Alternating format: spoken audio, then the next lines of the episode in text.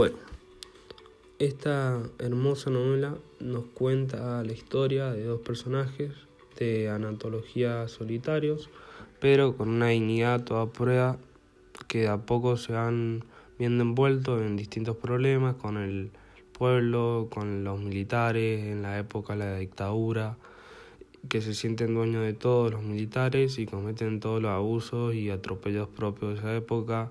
Hubo mucha corrupción, eh, mucha delincuencia, eh, torturaban, violaban, asesinaban a muchísimas personas. Esta novela está muy bien narrada, se experimenta mucho el miedo de la gente, la impunidad de las Fuerzas Armadas que mataban. Eh, y bueno, a cualquiera que se les cruzara por camino también.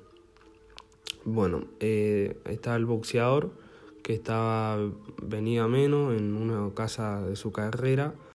Luego estaba el cantante de tango con cierto nombre en capital que son contratados para la fiesta de un pueblo del interior, Colonia Vela, organizada por los militares que controlaban todo con la bañada del poder del pueblo.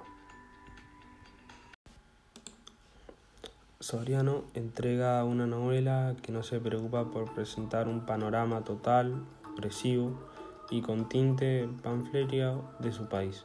Al contrario, Cuarteles de invierno es una novela de personajes extrañables, sin banderas políticas ni nada que se le parezca. Son hombres con las ganas de vivir, amar intactas. Bueno, el libro me encantó mucho. Eh, me gustó el personaje Galván, Rocha, eh, el doctor Ávila, eh, bueno, la hija también. Eh, esa relación que había entre Rocha y la hija, todo muy bueno. Pero bueno, yo también quiero hablar sobre el pueblo, más que nada estaba la iglesia, la plaza, el bar y estaban ahí las casas. Así que nada. Y ahí donde se hace el festival, donde se hace la pelea, bien, en ese pueblo Colonia Vela. Eh, me parece que bueno, yo ya te he dicho todo en la defensa oral y acá también. Eh, así que nada, espero que estés bien, profe, cuídate y bueno, nos vemos. Eh, ya cuando se me pase el COVID, seguramente me vea ya en clase. Así que nada, te mando un beso y un abrazo. Adiós.